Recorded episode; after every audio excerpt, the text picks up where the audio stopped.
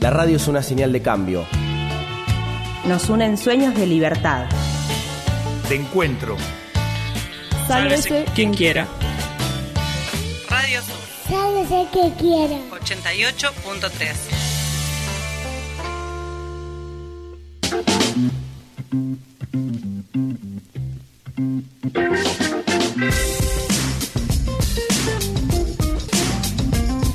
El tema de hoy es pueblos originarios y por eso en el estudio se encuentra en este momento Delia Claros de la comunidad multiétnica Tres Ombúes. Ella es colla de la nación quechua y también está Amalia Vargas. Ella es inca, quechua de la nación chicha y docente activista por el cuidado de la madre tierra. Gracias por haber venido, eh, gracias por haber venido a, a Sálvese quien quiera al estudio de Radio Sur. Una de las primeras cosas cuando uno trata de empezar a, bueno, tratemos de de encontrar insumos, material, lecturas y relecturas de cosas que quizás uno ya leyó, pero en definitiva ignora un montón y por eso ustedes son las entrevistadas y nosotros somos lo que en este momento tratamos de preguntar e indagar. Pensamos en independencia de los pueblos originarios y qué significa para ustedes esa independencia que un montón de veces es como esa especie de reivindicación o concepto que siempre se, se recurre, o independencia en definitiva de qué o independencia ante quién.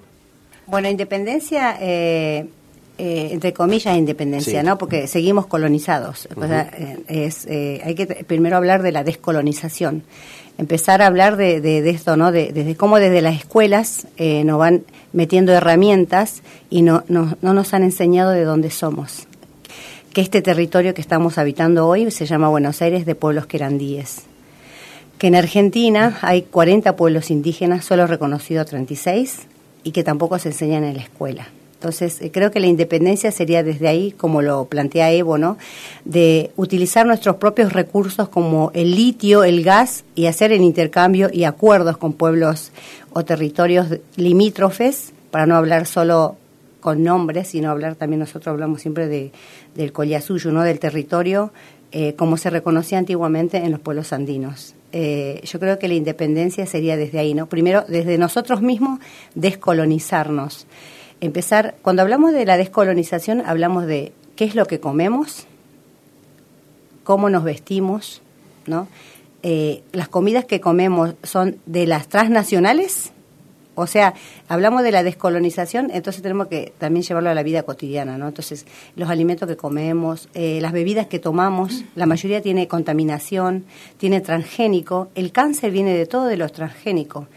Eh, yo creo que los abuelos mismos dicen, no, antes no había esas enfermedades. Entonces yo creo que si nosotros volvemos como antiguamente se alimentaban, yo no digo volver a la prehistoria ni nada, ese es un concepto que el otro, decimos el que tiene pensamiento occidental y el que anda hoy, ¿no? Eh, asesinando en Bolivia con la Biblia en la mano, se cree que tiene el conocimiento, ¿no? Y que, es, que existe un Dios que nos va a salvar. El único que nos va a salvar somos nosotros mismos, porque si nos viene un cáncer, ¿quién te va a salvar? ¿No? Es la forma de, de utilizar eh, nuestros alimentos como herramientas de medicina, nuestras plantas. Esa es la independencia. Yo me independizo cuando dejo de comprar pastillas, me independizo cuando dejo de seguir a alguien que no, ni siquiera tiene mis pensamientos y, y no concuerda con mis creencias. Esa es la independización, ¿no? También un poco de, de, de yo hablo de, yo respeto la espiritualidad, pero también hay que desevangelizarnos y ver cuáles son nuestros sistemas de creencias, porque son solo sistemas. Existe Alá, existe Dios, Jehová, existe eh, Krishna, existe Buda, existe Lao Tse. ¿Cuáles eh, tenemos que pensar para independizarnos? ¿Cuál es primero también el camino espiritual que nos lleva a nosotros a estar en esta tierra? ¿Para qué estamos acá hoy día? ¿Cuál es nuestra misión? Para mí, eh, la verdad, yo creo que para la comunidad de independencia es que nos se respeten nuestros derechos, como indígenas, como preexistentes en este territorio. Independencia es, eh, y lo que buscamos es que se cumpla. Digamos, nosotros estamos bajo un sistema donde hay una Carta Magna, que es una Constitución Nacional, que fue formada, bueno, luego de los estados, eh, y donde dice, y donde nos reconocen como preexistentes. No así la Constitución, por ejemplo, de la provincia de Buenos Aires. Hay la Constitución en varias provincias sí nos reconocen la preexistencia. Eh, la independencia de las diferentes comunidades, diferentes pueblos como los hermanos mapuches, como todas las comunidades y los hermanos en todo el territorio. Independencias que nos respeten, que nos respeten y que eh, podamos nosotros eh, hacer nuestras ceremonias, que podamos realizar nuestros encuentros, que podamos realizar nuestro año nuevo, nuestro Inti Raimi. Nosotros estamos incluidos o formamos parte de este sistema. En este sistema yo soy docente eh, y trabajo en un sistema en el que no me reconocen el día para poder ir a realizar mi ceremonia ancestral. Tengo que faltar o justificarlo de alguna otra manera. Eh, eso también es violento, no nos reconocen. Eh, y no solamente eso, sino en los territorios, la tierra misma. Nosotros estamos peleando en la comunidad para resguardar un cementerio indígena, que creen que acá en el en la urbe los indios no existen y el territorio de los indios no existen. Bueno, sí, existen. Y una de las maneras de, de ser independientes es que nos devuelvan los territorios que nos robaron. Eso, sobre todo. Al pasar nombrabas, este, hablabas de la cuestión de la modernidad, ¿no?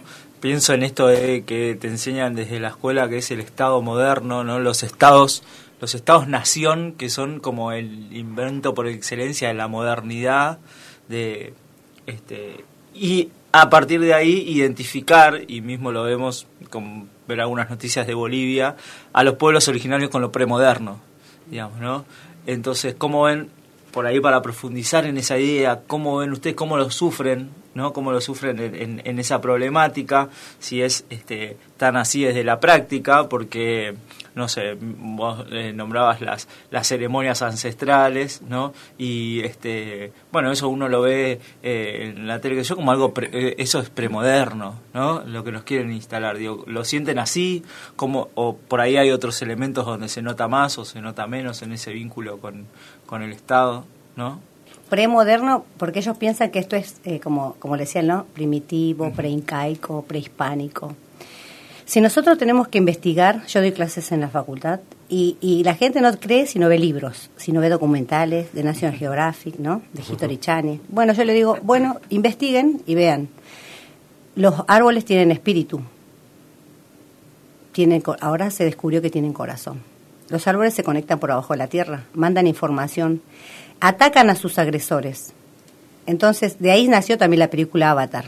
O sea, eh, las ceremonias se hacen a estas plantas, a estos espíritus, a esta tierra, porque todo tiene espíritu. En el pensamiento occidental es piramidal, el hombre, el animal, las plantas y los minerales.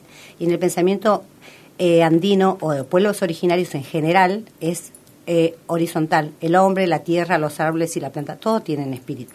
¿no? No, no te voy a nombrar todos los espíritus, pero en realidad estos espíritus están y los abuelos tienen un conocimiento ancestral científico. Entonces, eso también se está viendo hoy en la biodecodificación, en la física cuántica. Entonces, esto de transgeneracional que se habla hoy, o sea, eh, entonces eso también tiene que ver con la memoria ancestral, lo que llevamos. Somos como una computadora que lleva esos chips y esas carpetitas que tenemos guardadas, que solo se puede abrir a través de los sueños, a través de los actos fallidos o cuando realmente empezamos a buscar cuál es nuestro origen cuál es nuestra identidad. Y a través de la ceremonia, ¿qué hacemos nosotros?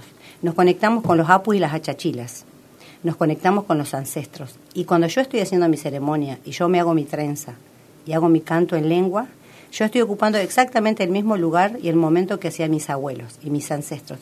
Entonces de ahí viene la sabiduría que nosotros vamos mamando en ceremonia. Entonces eh, la gente no entiende porque no ve la naturaleza no se comunica con la naturaleza y la sabiduría está en la naturaleza.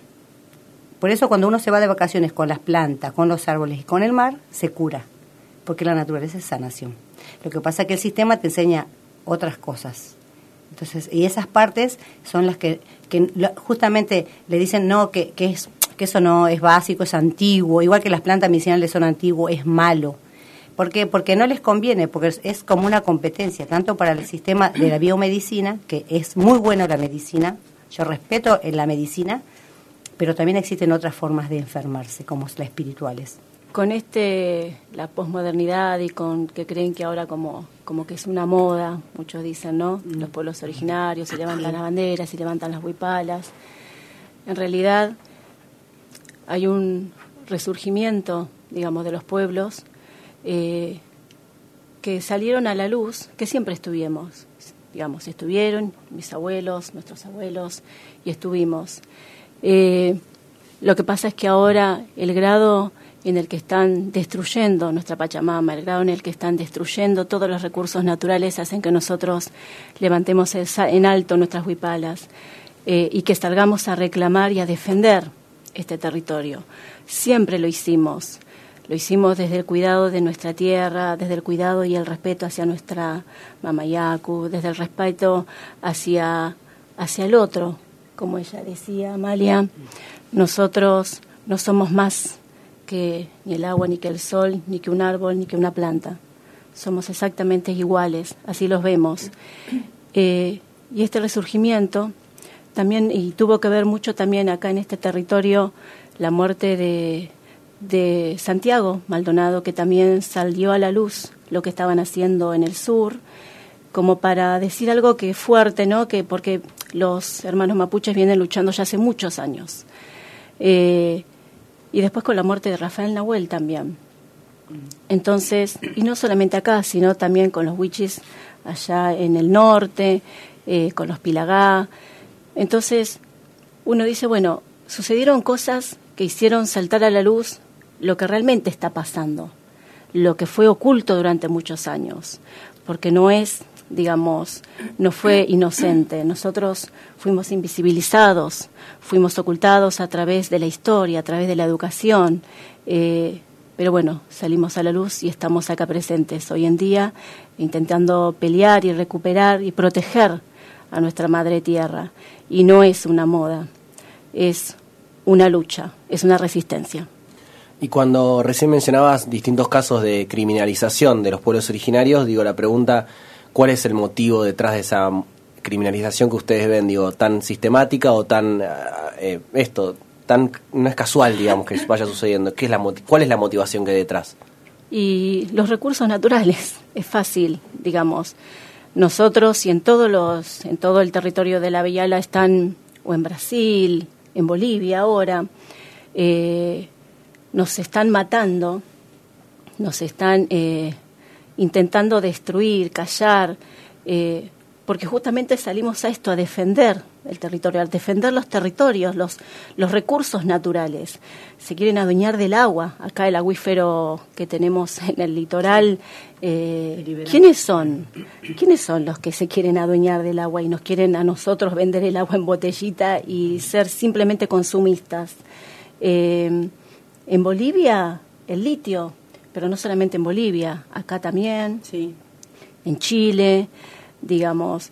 Por eso nos quieren meter preso, por eso eh, tanta hazaña, tanta bronca, porque hoy en día tenemos en claro que es eh, morir en esta lucha, así como está parado el, los hermanos allá en Bolivia, saben perfectamente que esta pelea es así, es dando la vida y, y no de vuelto a estar de rodillas ante el colonialismo, ante, eh, ante los empresarios, que lo único que los guía es la ambición y el poder, sin pensar que ellos también van a ser afectados con esta destrucción. Porque ¿a dónde van a ir? ¿Dónde se creen que van a ir ellos?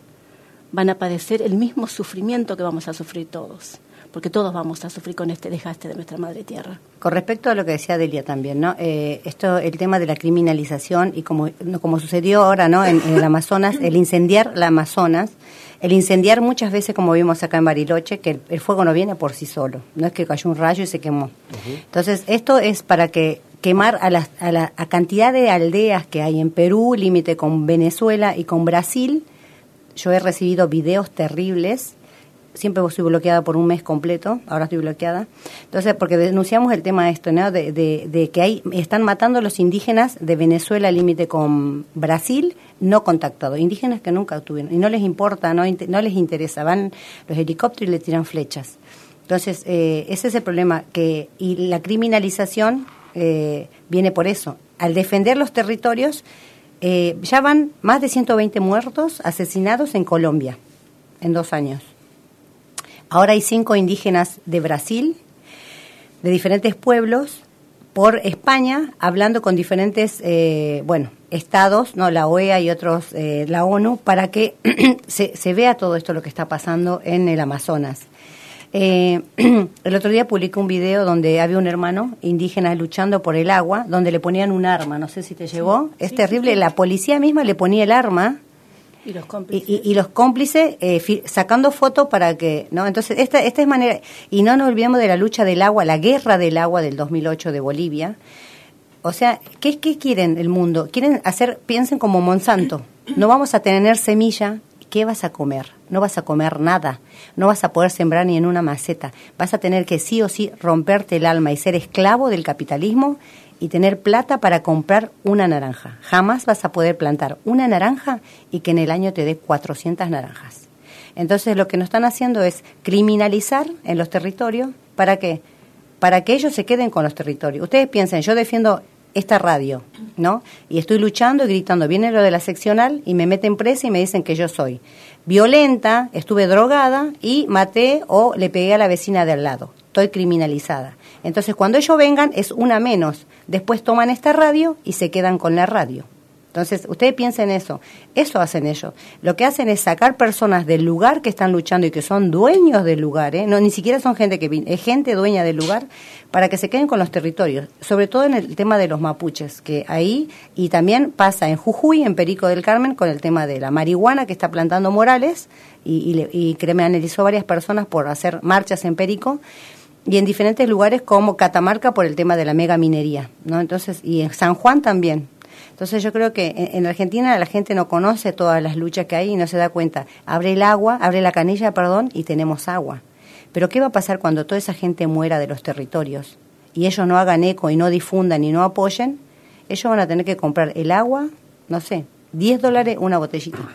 ¿Cómo hacen entre medio? Digo, vos recién dijiste, las personas, la gente no es consciente, no sabe de un montón de luchas, efectivamente cómo hacen eh, los pueblos originarios para entrometer sus reivindicaciones en una dinámica política de la Argentina en la que un montón de veces quizás eh, el tándem es macrismo-antimacrismo, kirchnerismo-antikirchnerismo, la grieta en definitiva. Eh, ¿cómo, ¿Cómo meten sus grandes reivindicaciones, que son las reivindicaciones por el agua, ni más ni menos? En realidad está, digamos, esto lleva a una organización y también encontrarnos a nosotros pueblos originarios y vernos las caras entre todos de los diferentes territorios y tener eh, esta lucha clara y en común, porque también a nosotros nos dividieron, también a nosotros, digamos, nos hicieron creer que no éramos indios. Entonces, eh, hoy en día la gran mayoría de las comunidades están organizadas eh, y lo que hacemos es el trabajo de hormiga, como también lo hacen ellos, digamos, ¿no? Es empezar por nuestros barrios, por nuestras familias, por nuestras comunidades, eh, para que sea, digamos, la base debe ser fuerte. Si nosotros desde la base no somos fuertes, no tenemos en claro qué es lo que queremos y cuál es nuestra lucha, eh, se va a construir sobre la nada. Entonces, es eso. La lucha es a partir de cada uno desde su territorio y unirnos y nos encontramos, nos encontramos los 12, nos encontramos en diferentes actividades. Hoy en día nos encontró a todos juntos con esta lucha eh, contra el golpe de Estado en Bolivia y ahí unidos y reclamando y mostrando el recorrer las escuelas, porque también hacemos eso, hacemos ese trabajo de ir a escuelas eh, y hablar sobre estos, sobre lo que están haciendo en los diferentes territorios, exponer en, en, debate entre los más chiquititos, hablar también sobre el racismo, porque está muy instalado en las escuelas. Eh, entonces, ese es el gran trabajo y cada uno de los hermanos lo está haciendo en los diferentes territorios. Ahora, por ejemplo, el miércoles nos reunimos para, para hacer una marcha que se va a hacer este domingo, si lo invitamos a todas las personas. A las 5 de la tarde eh, va a estar en el obelisco y es a nivel latinoamericano. Se juntan todos los países, eh, Bolivia, Perú, Haití, Ecuador, Chile, bueno, porque ah, en todos estos países está pasando lo que pasa en Bolivia. ¿no? Entonces yo creo que eh, la idea, bueno, de todos los hermanos era que unifiquemos la lucha y, no, nos unamos para resistir juntos, ¿no? Entonces va a haber eh, sicuris, eh, copleros, va a haber diferentes, gente que va a danzar también, entonces están todos invitados, un poco para la gente que no conoce la cultura, puede ir ahí a escuchar cantos en quechua, cantos en aymara, ver las danzas, y un poco también para acompañar, porque esto es a nivel planetario, no estamos defendiendo una tierra, estamos defendiendo la madre tierra. Entonces, es, eh, bueno, este domingo, primero de diciembre a las 5. Una de las cuestiones que se ve en Bolivia cuando se dice, bueno, bajan los del alto, ¿no? Y algo que llamaba la atención que hablábamos el fin de semana pasado, es la cuestión de que muchos no bajaban con el discurso de vamos a defender a Evo, sino bajaban este, diciendo quemaron nuestra huipala y eh, estamos defendiendo a la Pachamama, digo, ¿no? Eh, y por ahí un poco para entender a quienes realmente por ahí lo entendemos hasta ahí más o menos o que estamos ajenos a, no, no ajenos a su lucha, sino acompañamos, pero el, valor de la huipala, qué es, de dónde viene, digo, a mí me llamó mucho la atención, por lo menos en, el personal, digamos, gente que, como vos decías, vamos a dar la vida porque quemaron nuestra bandera. Claro. ¿No? Bueno, hay ahí, digo, algo que evidentemente tenemos que algunos entender. Lo que sucedió, lo que está sucediendo en Bolivia no es, no es de hace poco, es ya hace mucho tiempo. Yo tengo a mi familia, a mi comunidad allá y lo que hicieron fue justamente este trabajo eh, en cada lugar, hablar mal de Evo, hablar mal de los indígenas, decirles que son indios de, indios de mierda, eh, collas de mierda, eh, que somos sucios, que comemos cosas, verduras feas, así como que en mal estado porque vendemos en la calle, porque consumimos ahí, comemos y consumimos en la calle. Fue un trabajo perfectamente hecho y muchos lo compraron. Eh, como Evo viene defendiendo y la reivindicación de la hoja de coca, que es nuestra hoja sagrada, dijeron, bueno, que él vende droga, eh, que él trajo la droga a Bolivia. Entonces ese trabajo lo hicieron, la verdad que ya hace muchos años, porque el haber hablado, haber ido y haber hablado también acá con la llegada de algunas hermanas eh, que también no estaban a favor de Evo pero allá también, así como se hizo ese trabajo, también, eh, por suerte, hubo muchas comunidades que pudieron recuperar su derecho. Allá en Bolivia lo que hizo Evo fue darles la dignidad, fue haberles haber hecho que, un indígena llegara al poder es haber reivindicado eh, a todos los indígenas allá, a todos los pueblos originarios, no solamente ellos como personas con, con derecho, sino también a toda la madre tierra. El, el haber de alguna manera eh, reivindicado las semillas, las semillas sagradas como la, la, papa, la quinoa, que allá es lo que más se siembra, la barbeja, eh, y haberlos ayudado a esto, porque ahí tienen una organización comunitaria muy importante. Entonces, cuando ellos hoy ven que que Evo es atacado no es solamente Evo. La lucha es para defender la madre tierra. La huipala es un símbolo que los representa, que nos representa a todos. Eh, y cuando se toca la huipala es tocarnos a nosotros mismos, es quemarnos. Cuando vimos quemar la huipala, es, nos están quemando a nosotros. Fue muy simbólico eso. Eh, entonces, cuando ahora salen los hermanos y salen del Alto y de Cochabamba y enfrentándose contra los hermanos que realmente fueron eh, colonizados en su pensamiento, racistas y violentos, contra mismos hermanos que vos los ves y son un espejo, somos los mismos, eh, y que te digan en tu cara así eh, y que te griten lo que hizo fue que también desde el otro lado, con ese mismo odio que ellos tienen, bueno, con ese mismo fervor y con ese mismo amor y con ese mismo y con esa misma resistencia, eh, hoy se pelea y se defiende la huipala y se defiende y se defiende nuestra madre tierra. Yo creo que el, quemar la huipala eh, fue a propósito para que la gente se enoje y para que después eh, digan, bueno, esta gente son violentas y vienen acá, es lo que hacen acá la policía, ¿no? Te tiran gases y bueno, y uno se tiende a defender, ¿no? Al abuelo, a la abuela, a los niños que están ahí. Entonces yo creo que eso fue, eh, fue a propósito hecho para que nosotros nos enojemos y vayamos. Yo cuando digo nosotros siempre hablo en pensamiento comunitario, ¿no? Para que la gente vaya y defiende y se enoje. ¿No? Entonces va a ser la manera más fácil de matar y perseguir a los dirigentes, a diferentes dirigentes, y esa fue la estrategia. Yo creo que cremar la huipala o la huifala eh, eh, es algo, como decía Andelia, ¿no? es simbólico porque la huifala para nosotros es antiguamente, bueno, un ancha viene de los colores del arco iris, es, simboliza la alegría. Huipa es alegría, huifala es la palapa, ¿no? el que se mueve, como mover con alegría. Y cada color representa una comunidad. La huifala es representación, le voy a decir algunos colores para que la gente entienda, no es una bandera, es un símbolo cuadrado con 49 cuadraditos.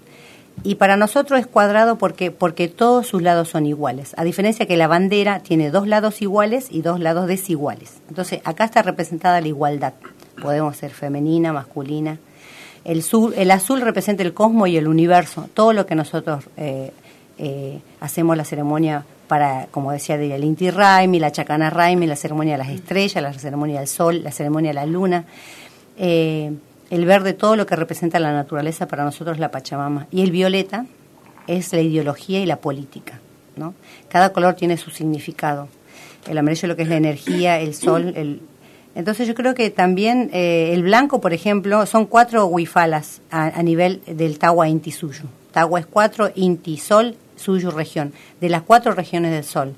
Nosotros nos sentimos hermanados, como habrán visto, como decía Deliano, nosotros eh, así como cuando Ecuador estuvo luchando, nosotros también fuimos a la marcha, también fuimos al consulado. Cuando estuvo Bolivia también. ¿Por qué? Porque como indígenas nosotros somos hermanos, ¿no? Eh, yo creo que e, esa es la, forma de, nosotros sentirnos representados. Cuando tocan a alguien, vamos todos. Y cuando, como vimos ahí las mujeres de polleras, ¿no? que decían se respeta, la huipala se respeta, el pueblo indígena cuando sale, sale. No es que van a tener miedo, y ustedes vieron que mataban y seguían yendo desarmados. No es que se pusieron a hacer armas, misiles y cosas de, no sé. Yo creo que eso tiene que ver con que, que el pueblo no tiene no tiene miedo porque sabe que nosotros no morimos, vivimos en otro. Eso te iba a preguntar, digamos, para, interrumpirte, pero ¿hay ahí otra concepción de la vida? Sí.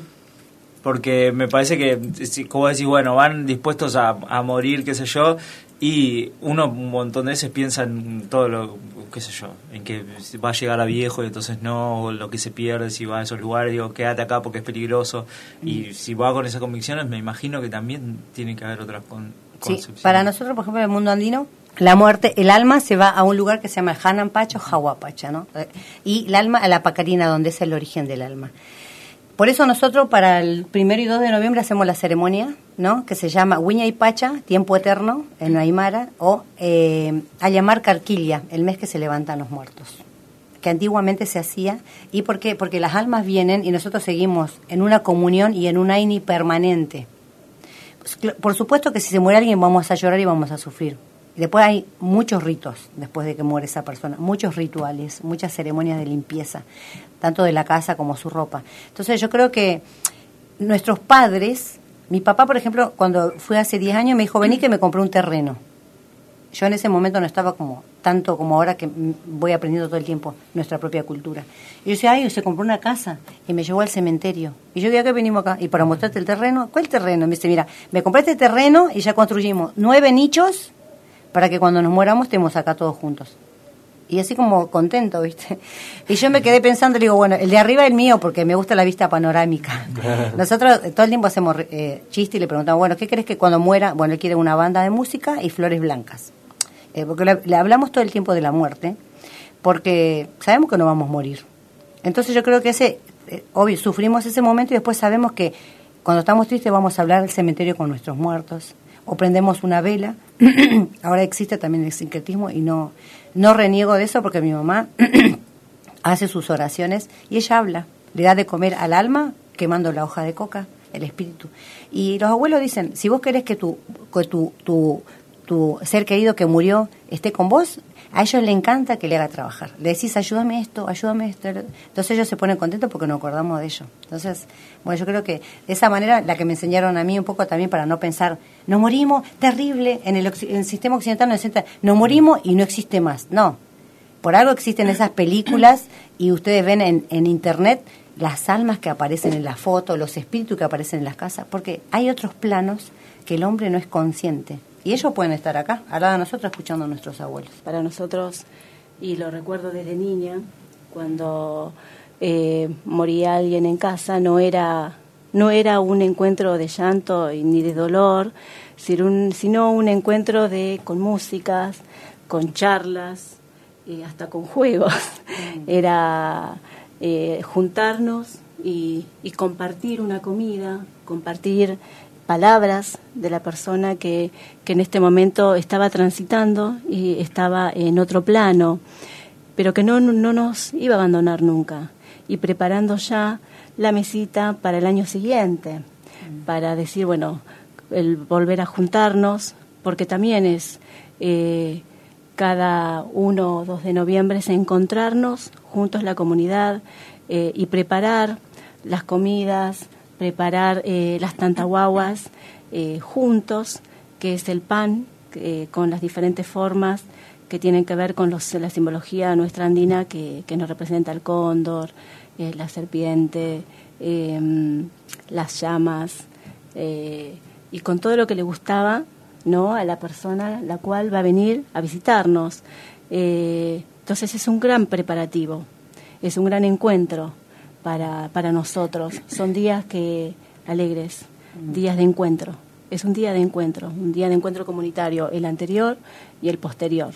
Entonces, eh, y, y, esto de sentir la culpa y, eh, y el del cielo y del infierno fue la iglesia que a nosotros también, nosotros también fuimos atravesados desde niños por la iglesia, el miedo eh, y el que te digan, ah, te portaste mal, te vas a morir y esa cosa de si te vas a ir al infierno, cuando eh, en realidad y en nuestra familia lo vemos que sí, bueno, no, la verdad que el infierno también lo vivimos acá, ese infierno que nos dicen nosotros no le tenemos miedo a esa muerte, porque esa muerte nos va a llevar a otro, a otro, a otro momento, a otra etapa, a otro espacio.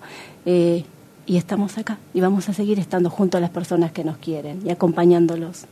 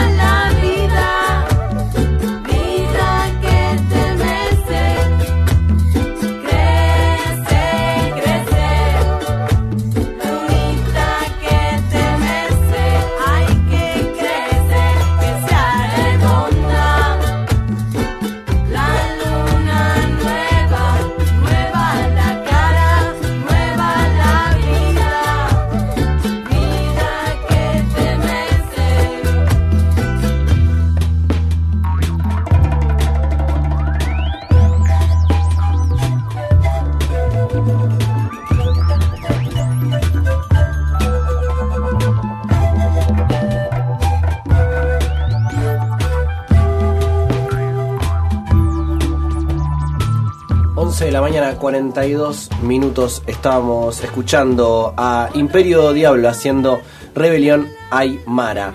El día de hoy eh, el tema es pueblos originarios. Están con nosotros en el estudio Delia Claros. Ella es coya de la Nación Quechua e integrante de la comunidad multiétnica Tres Ombúes. También está Amalia Vargas. Ella es inca quechua de la Nación Chicha y docente activista por el cuidado de la madre tierra. Y se sumó a la mesa una invitada más, Miriam Liempe. Ella es secretaria de Relaciones con los pueblos originarios de la CTA Autónoma. Miriam, aprovechamos y te saludamos. Buen día. Bueno, buenos días a toda la audiencia y buenos días, hermano. Mari Mari Incheli Empe Miriam.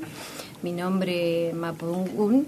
Y, y, bueno, saludarlos y compartir esta mañana con ustedes. Retomando, volviendo a algo que mencionaban al principio, vos decías, bueno, nosotros estamos colonizados, colonizados y estamos, somos parte de este sistema, decía yo soy docente, y, contaban de, de, la lucha y de que ahora como que se trata de, deslegitimar la lucha eh, de los pueblos originarios diciendo, bueno, ahora es una moda, mm. está de moda, y como que encontraba mucho paralelismo con, con, los discursos, no sé, como el mismo modus operandi con algo que con, me atraviesa más de cerca, que es el feminismo, mm. que también dicen, ay, bueno, ahora está de moda el feminismo y como que también se trata de invisibilizar que no es algo de ahora, que viene como igual que ustedes de hace muchos años eh, de lucha y de reivindicaciones, que bueno, como que llega un momento que estalla socialmente, que ya no se puede contener más.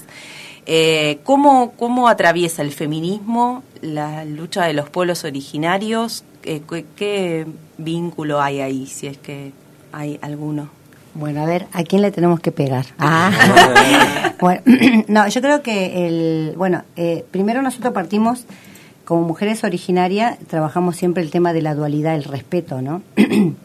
tenemos que pensar ¿De dónde viene esto del maltrato hacia la mujer, no? El sometimiento a que la mujer no puede hacer. Si nosotros recurrimos al siglo V, o mejor dicho, el XIV, el XV, del XII, en época de Napoleón, en época de donde salían Carlos Magno y todos los grandes luchadores y héroes, mientras la mujer se quedaba con su corseta apretado tomando el té y haciendo las cosas de la casa, ¿no? Entonces, pero nosotros, eh, un poco para ver el valor de la mujer, recurrimos a nuestras heroínas y a nuestros héroes, como también tenemos en Chile, no me acuerdo el nombre de una mujer luchadora, una Somo. Por ejemplo, Bartolina Sisa, Micaela Bastida, eh, son mujeres luchadoras que estuvieron al pie de la lucha con el marido, luchando con un sable en la mano. Si ustedes agarran un sable, es re pesado. Entonces, eh, la lucha de la mujer viene de hace muchos años y miles de años, así como también eh, otros tipos de lucha. Lo que pasa es que ahora, como estamos en la época entre comillas, moderna, ¿no? Eh, eh, se visibiliza más y, lo que ha hecho el, el, celular y los medios de comunicación es nos, nos ha juntado, nos ha unificado, sobre todo a las mujeres que han sido vulneradas, violadas y maltratadas que son, yo creo que son las que más están en el frente, ¿por qué? Porque están cansadas del abuso, de que su padre le haya violado desde los 5 años hasta los 9 o 10 años, que yo he escuchado varias, de que chicas que hoy eh, terminen er, eligiendo otra sexualidad por todo el maltrato que sufrieron en el barrio, justamente como decía Delia, por la discriminación. Que mujeres hayamos sido maltratadas por nuestros propios maridos. Decimos basta. Basta de que nos tengan que someter y que yo solo tenga que lavar los platos. Si yo puedo ser docente, puedo ser directora, puedo ser presidenta, como hay muchas presidentas hoy. O sea, antes porque el sistema capitalista, machista y patriarcal, ¿qué hizo? Si ustedes eh, ha dominado el sistema porque ellos quieren dominar porque son hombres, porque tienen huevos y son dos. Y nosotros tenemos varios y son dos. Entonces, tenemos que pensar desde ahí, ¿no? Desde y también respetando al hombre, ¿no? Yo creo que respeto a los hombres que aman y piensan con su vientre materno como dadores de luz, porque son los creadores que juntos podemos dar hijos. Sin el hombre no podemos tener hijos ni hijas. Entonces, desde el respeto yo creo que hay, hay varias luchas. Hay luchas por estas mujeres violentadas, hay luchas por mujeres maltratadas, hay diferentes tipos de lucha. Y nosotros estamos en otro tipo de lucha, que tiene que también ver con la madre tierra. yo por eso yo digo, eh, yo no soy feminista, pero sí defiendo a la mujer. O sea, hay varias formas de ser feminista, ¿no? Pero sí defiendo a la mujer y voy a defenderla siempre, como mujer que soy. Eh, por eso es como que es complicado porque cada uno tenemos nuestra forma de pensar. Así como tenemos el sistema de creencias, también tenemos nuestro sistema. Y eso es lo que yo te puedo decir, ¿no? Eh, nosotros eh, pensarnos de que este ah algo que quiero nuevamente volvemos a eh, en, en, la época de esto del papado, ustedes fíjense, ¿por qué no hay obispos y papas mujeres? O sea, el, el machismo viene desde la iglesia. Pero hay una, si usted les recomiendo la película La papisa, es la mujer, la primer mujer papa que se tuvo que disfrazar de hombre porque era tan inteligente que terminó siendo un papa y la terminaron matando. Eso es eh, un caso de la vida real. Entonces, porque, o sea, el mismo, eh, la misma iglesia no quiere, nadie. Yo creo que ese sistema capitalista que ponen, ¿no? Eh, el, machismo. No sé de dónde saldrá. Y también eso, mamamos, porque desde la educación nos dicen, ay, no saltes porque pareces un marimacho. No, a mí me decían que yo era marimacho porque jugaba la pelota cuando tenía 8 o 9 años.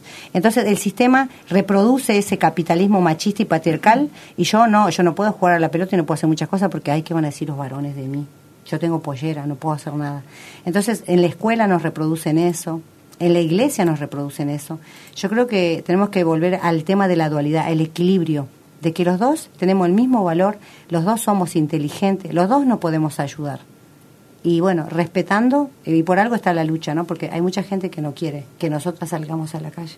Hace un rato veníamos hablando de esto de los sistemas de creencias, en definitiva, y en términos muy amplios, ¿no? Sistema de creencias parece que, ay, dije todo y no dije nada a la vez, pero eh, en esa convivencia, y mi pregunta era, ¿cómo hacen para convivir, si es que pueden convivir sistemas, digo, eh, los pueblos originarios y las reivindicaciones y después el resto de también un montón de quedamos a pie colonizados digo en este proceso de descolonización. Mientras tanto ahí seguimos como un porcentaje de mi ser y mi, mi, identidad está colonizada eh, cada uno le, lo, se apropia y se vincula con la reivindicación de los pueblos originarios de los modos que su sensibilidad le permiten. Lo cierto es cómo hacen para convivir si es que pueden convivir se puede pensar una convivencia o efectivamente se entiende más o menos a dónde voy digo por ese lado yo soy mapuche y parte, la mayor parte de mi vida eh, tuve el privilegio, digo entre comillas, de haber vivido en la comunidad con los abuelos y haber sido educada por los abuelos y eh, también vivir en la ciudad desde los 15 años y poder convivir las dos culturas en la ciudad. Eh, por ejemplo, ellos tenían resguardos, porque ustedes lo pueden entender figurativamente cuando hay algún este, preso político, digamos, persecución política y vienen exiliados a nuestro país y hay un montón de cosas que se cuidan. Bueno, así vivíamos nosotros como exiliados de la comunidad.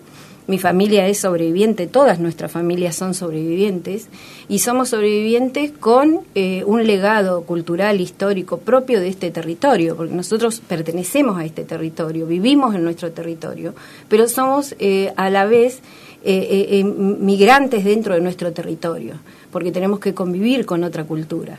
Y muy niños, los abuelos nos prepararon para ese mundo difícil que era eh, un mundo que nos tuvieron que sacar de nuestro ámbito natural, con todas nuestras creencias, con todos nuestros templos espirituales que están en, el territorio y con todas esas fuerzas y energías que convivían o conviven con nosotros hoy. Entonces tuvimos que aprender otros principios eh, de la otra cultura para protocolarmente tener, digamos, esa educación y poder manejarnos eh, con este mundo, nuevo mundo, y poder eh, hacer un puente nosotros, porque ese puente del otro lado no estaba hacia nosotros, sino que del otro lado había una violencia en el sentido de querer sí o sí convertirnos en personas de una nueva nación, decían, y no reconocer nuestra identidad. Y en ese eh, es un proceso, bueno, a mí me tocó un proceso amoroso en ese sentido porque tuve abuelos muy inteligentes que nos prepararon a las nuevas eh, generaciones para convivir. Y ellos sí nos dijeron que debíamos que aprender estos principios de esta nueva cultura porque nosotros habíamos perdido una guerra, habían, nos habían eh, vencido pero no nos habían matado del todo. Y por lo tanto, esa eh, cultura debe alatir en nuestro ser y pasar de generación en generación. Por lo tanto, nuestra responsabilidad por pertenecer a ese pueblo es pasar la cultura de generación en generación. Y, los, y el abuelo decía, nos habían pateado como un hormiguero y salimos desparramados para todos lados. Si ustedes hacen figurativamente lo que es, significa, salen las hormiguitas, pero las hormiguitas vuelven a armar el hormiguero. Y entonces él dice, nos va a llevar mucho tiempo, pero ese hormiguerito va a volver porque es lo natural, porque la naturaleza te lo enseña. Y nosotros estamos en nuestro hormiguero y por lo tanto cada uno va a tomar su tiempo en llegar, pero vamos a llegar. Bueno, esos mensajes que en ese momento cuando uno es niño te parece un montón de información y decir cuándo va a suceder esto, qué es esto, era sorprendente. Pero a la vez deberíamos, somos muy respetuosos de nuestros ancianos y de nuestros mayores, por lo tanto a nosotros es natural obedecer y buscar ese camino y también esperar el tiempo en que esa palabra va a llegar. Y bueno, llegó. Nosotros tuvimos que educarnos en la educación argentina, tuvimos que tomar los principios y no olvidarnos de dónde veníamos. En nuestra familia se hacían ceremonias, eh, no se enseñaba plenamente el idioma, por eso muchos de nosotros sufrimos esa cuestión de aculturación. Y eh, sí, eh, lo más, digamos, lo más rico de la cultura se transmitió. Y regresar al territorio. Mis abuelos todos los años regresaron de su vida a su territorio. El último tiempo estaban hablando de la muerte, cuando él ya sabía, porque nuestros ancianos saben cuándo van a partir, a otra vida, porque para nosotros la muerte es otra vida, o sea, hablamos de vida simplemente, permanentemente, ellos ya fueron a despedirse de su territorio y regresaron a la ciudad a morir. Y ese mismo año, hasta te puedo decir, el día, eh, todo que iba a partir para la otra, y nos prepararon a la familia. Pero cada uno les dejara un, eh, un legado que tenían que ocupar, un espacio, y eh, vivir por esa cultura. Por lo tanto, la responsabilidad nuestra es seguir con nuestra lucha hasta que la otra parte, la otra cultura pueda entender que somos de esta tierra, que vivimos en esta tierra, que tenemos maneras diferentes de ver las cosas y que se puede convivir. Se puede convivir porque hoy ya no, no significa el tema de, de sobrevivir como pueblo. El, el sobrevivir y el respetar las culturas indígenas es un aporte a la nueva humanidad es un aporte al nuevo paradigma de vida que nosotros debemos aprender. Todos, de una manera u otra, estamos aculturizados en, una cultura de la muerte, que es el sistema capitalista. Y por lo tanto, estas, eh, eh estas nuevas formas que para los pueblos o los estados que han venido a colonizar son, pero que no son nuevas, porque han estado miles de años en este territorio, ese es el aporte que hacemos nosotros. Estas nuevas formas de vida, estas nuevas maneras de vernos y de escucharnos y de entendernos, van a aportar de uno u otro, porque nosotros lo hemos hecho, nosotros hemos vivido con su cultura, hemos tomado cosas de ustedes y hoy podemos convivir con ustedes en el territorio, pero respetamos esa vida. Entonces, lo que pedimos es esa reciprocidad de respeto. Es lo único que, que podemos este, esperar para convivir en un mundo en que va a ser cada vez más violento, porque hay una parte de, de este mundo que no quiere cambiar el modo de depredador, de compartir, y, por lo tanto hoy nosotros debemos apostar a ese nuevo sistema. Por ahí antes hablábamos de la cuestión, lo que está pasando en Bolivia, vos hablabas del estadio del hormiguero. Eh, ¿En qué estadio lo ves a ese hormiguero, digamos, este, por ahí pensando para en el presente que evidentemente es este muy problemático, digamos, o muy grave, este, y pensando para el futuro, digo, este, ¿qué, qué muestra esta, este momento particular en, este, en Bolivia o cómo se vive en Argentina también eso? Con antes nombraban a Santiago Maldonado, nombraban a, a Rafael Nahuel, digo, ¿qué ves en ese, en ese estadio? De lucha? Desde el mundo de, indígena, con mucho respeto, los hermanos andinos han dicho que nosotros estamos en el Pachacuti. Y para nosotros también, no quiero que decir que naturalizo lo que pasa, pero también nosotros estamos preparados para lo que está pasando. Por lo tanto, sí sabemos que los pueblos en este tiempo se iban a levantar o visibilizar y esto del hormiguero, que cada uno iba a llevar como podía, pero que iba a suceder, la hormiga a veces el camino no es recto, sino que hay un montón de, circunstancias que tiene que pasar para llegar nuevamente a armar su hormiguero. Y nosotros los pueblos estamos en ese tiempo, según el parámetro. Entonces, ¿qué pasa? Eh, vamos a tener, por supuesto que cuando uno ha implantado un sistema, esto te lo dicen desde la lógica, hay una resistencia a esa, a esa implementación. Y por lo tanto esa resistencia va a ser, digamos, a nadie le gusta que le cambien el patrón de vida y que pueda volver, digamos, algo que, que en ese momento eh, la psicología colectiva tenía como terminado, ¿no? Porque se, enseñó historia diciendo que los pueblos habían sido, que habían muerto. ¿Y cómo es que ahora vamos a tener un presidente boliviano indígena y que, y que reivindique su origen? Eso no estaba pensado en Latinoamérica. Y por lo tanto esas resistencias, aunque eh, están en ebullición, están en constante, digamos, la naturaleza tampoco es algo tácito y algo eh, este, inmóvil, sino que hay algo que todas las fuerzas se están moviendo. Y en eso nosotros tenemos como esos ciclos en que nosotros dividimos la vida y la energía en ciclos y va a volver. Pero nosotros creemos y sabemos, por los abuelos que nos han dicho, que los pueblos ya no van a ser esos pueblos negados, esos pueblos que no van a estar en la historia, sino que hemos llegado en este tiempo del Pachacuti para decir estamos vivos, estamos de pie y queremos que nos visibilicen, pero además por nuestras generaciones que vienen. Es un deber de los pueblos originarios traspasar esa cultura para convivir con la madre tierra. No es nada más que por eso, no es por un ego, sino es porque la naturaleza lo, lo manda, sino que la madre tierra lo está pidiendo. Y entonces nosotros este, podemos interpretar eso, porque tenemos esa sabiduría ancestral, y lo debo, lo vemos este, en ese ciclo, si me lo preguntás desde lo espiritual, pero además desde lo sociológico lo veo como una resistencia de una parte de la población que no quiere visibilizar y además una resistencia al poder político y económico que pueden tener alguien que, se, que, es indígena ¿no? y, que, y que puede mandar a su pueblo. Entonces en eso ahí va a haber transiciones nosotros creemos que no solo los pueblos originarios, sino que se van a revelar todos aquellos que creen un paradigma diferente de vida. Porque hoy no solo somos los pueblos, sino que en Chile, que he ido en una misión de una semana con varios organismos de derechos humanos, he visto eh, la alianza entre los jóvenes eh, chilenos, los jóvenes con conciencia de un mundo diferente, y los hermanos mapuches, que ahora entienden la persecución al pueblo porque están sufriendo la misma persecución que sufrieron ellos hace mucho tiempo.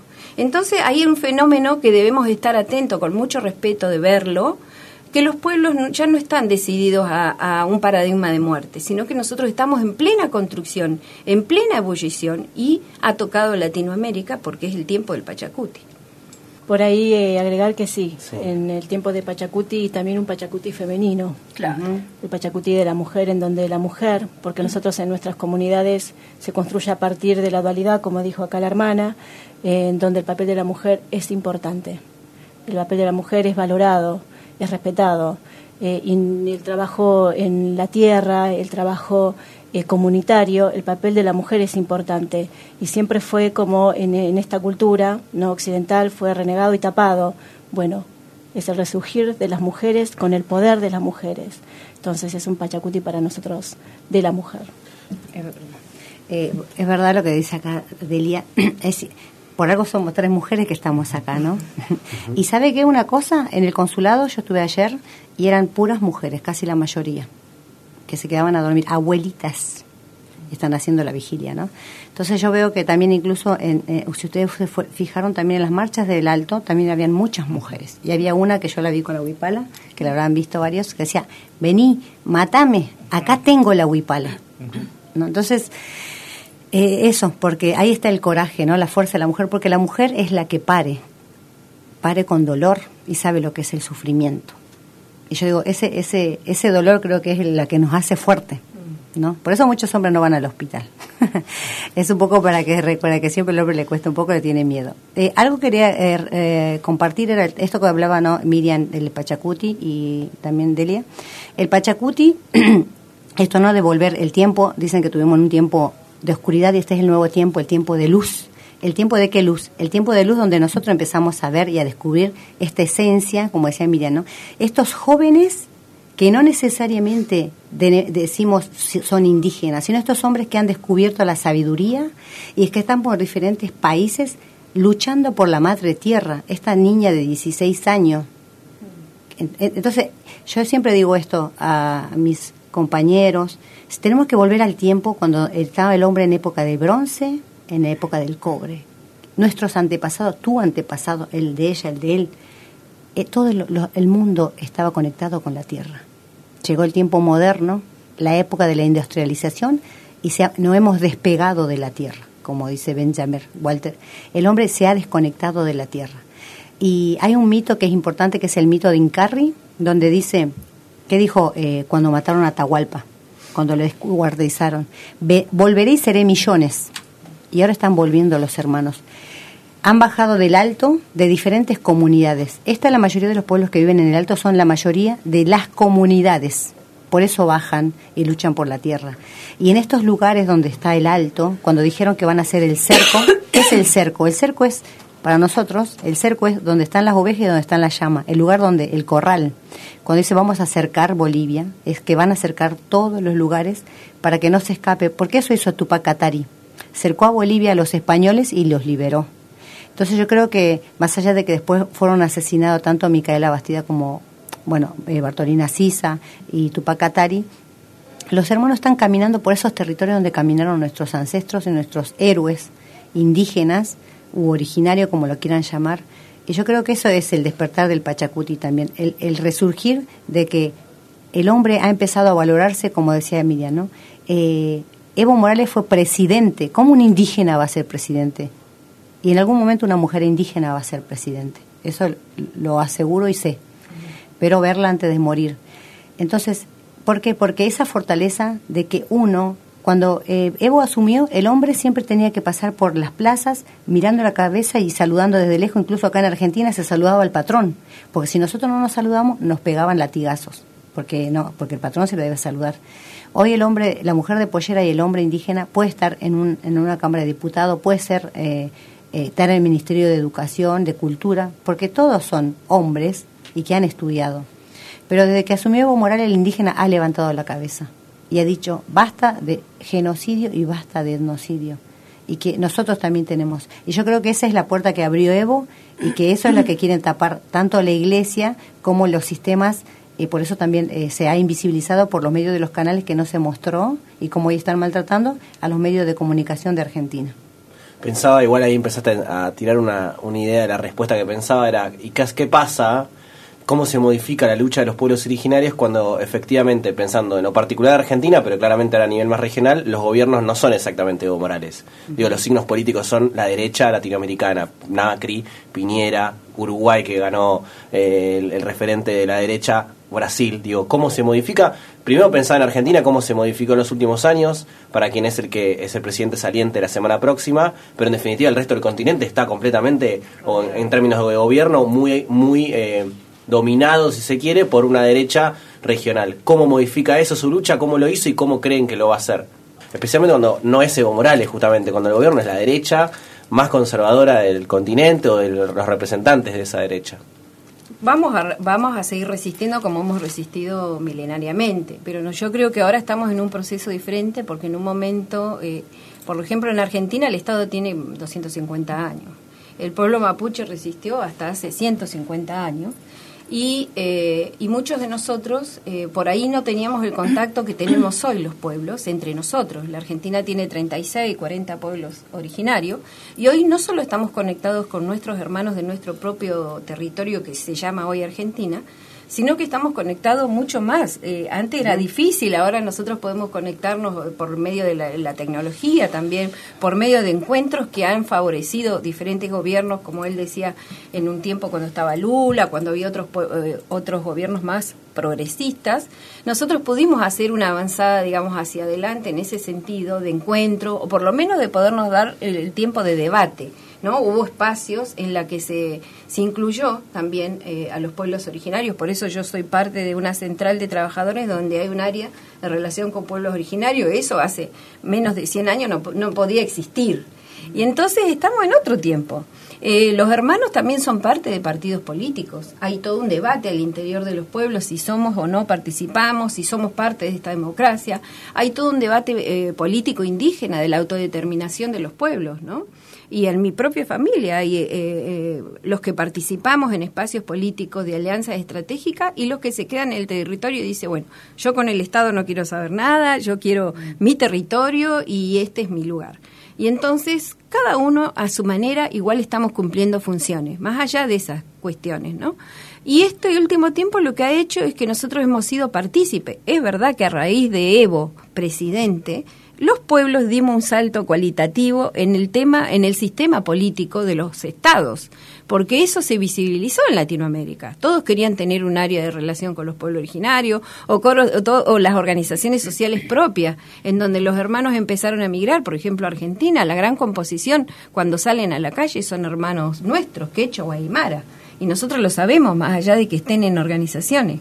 Y esa visibilización política de los pueblos ha hecho que eh, se formen debates hacia, y no le va a ser tan fácil a la derecha, en ese sentido, digamos, con nosotros, como eh, la masa crítica, digamos, de estos sistemas eh, de derecha con un sistema capitalista, va a ser justamente esa amalgama que hemos podido componer en estos últimos tiempos, que es la incorporación de los pueblos originarios con referentes sociales, de organizaciones sociales y con esos partidos que se permiten eh, tener el debate con los pueblos indígenas y por lo menos mirar qué quieren los pueblos. Ese es el gran desafío que tenemos en este tiempo y yo estoy contenta de vivir en este territorio porque yo creo que para adelante nosotros vamos a tener un protagonismo para Latinoamérica, no solo para esta región. Y lo puedo ver también cuando fui a Chile con los, mis hermanos mapuches de Chile, que muchos de los jóvenes están en desafío. Del lado de Chile nosotros tenemos nueve alcaldes que ocupan espacios políticos y que esos nueve alcaldes hoy están en plena crisis de decir, bueno, ¿para qué llegamos al Estado? Porque eso también pasa. ¿Para qué queremos espacios políticos? ¿Para protagonizar un espacio solamente de poder y replicar un sistema que le hace mal a toda la población, no solo de los pueblos originarios, sino de la Argentina? También está en ebullición esos parámetros políticos. ¿Para qué queremos la democracia? ¿Para qué? Para, para plantar un modelo extractivista, saqueador, un modelo que solamente se llevan las ganancias unos pocos y no reparte. ¿Por qué aumentó la pobreza en la Argentina? ¿Por qué eh, hay tanta desigualdad al lado de Chile? ¿Y por qué un presidente que había llegado, logrado a tener la mejor educación como Evo, la salud, eh, es sacado de raíz si estaba haciéndole bien a su pueblo? Entonces, todos esos desafíos que tenemos que darnos, permitirnos los debates en las organizaciones sociales y políticas, creo que ahí va a estar la solución para lo nuevo que viene. Y si el, dirigente político o aquel presidente que no ve lo que sucede en esa realidad, eh, bueno, va a tener que pagar el costo. Pero nosotros hoy creemos que el antídoto para los modelos neoliberales es esta, esta alianza estratégica entre los pueblos originarios y los que queremos un paradigma de vida. Miriam, Telia, Amalia, muchas gracias por haber venido. Gracias.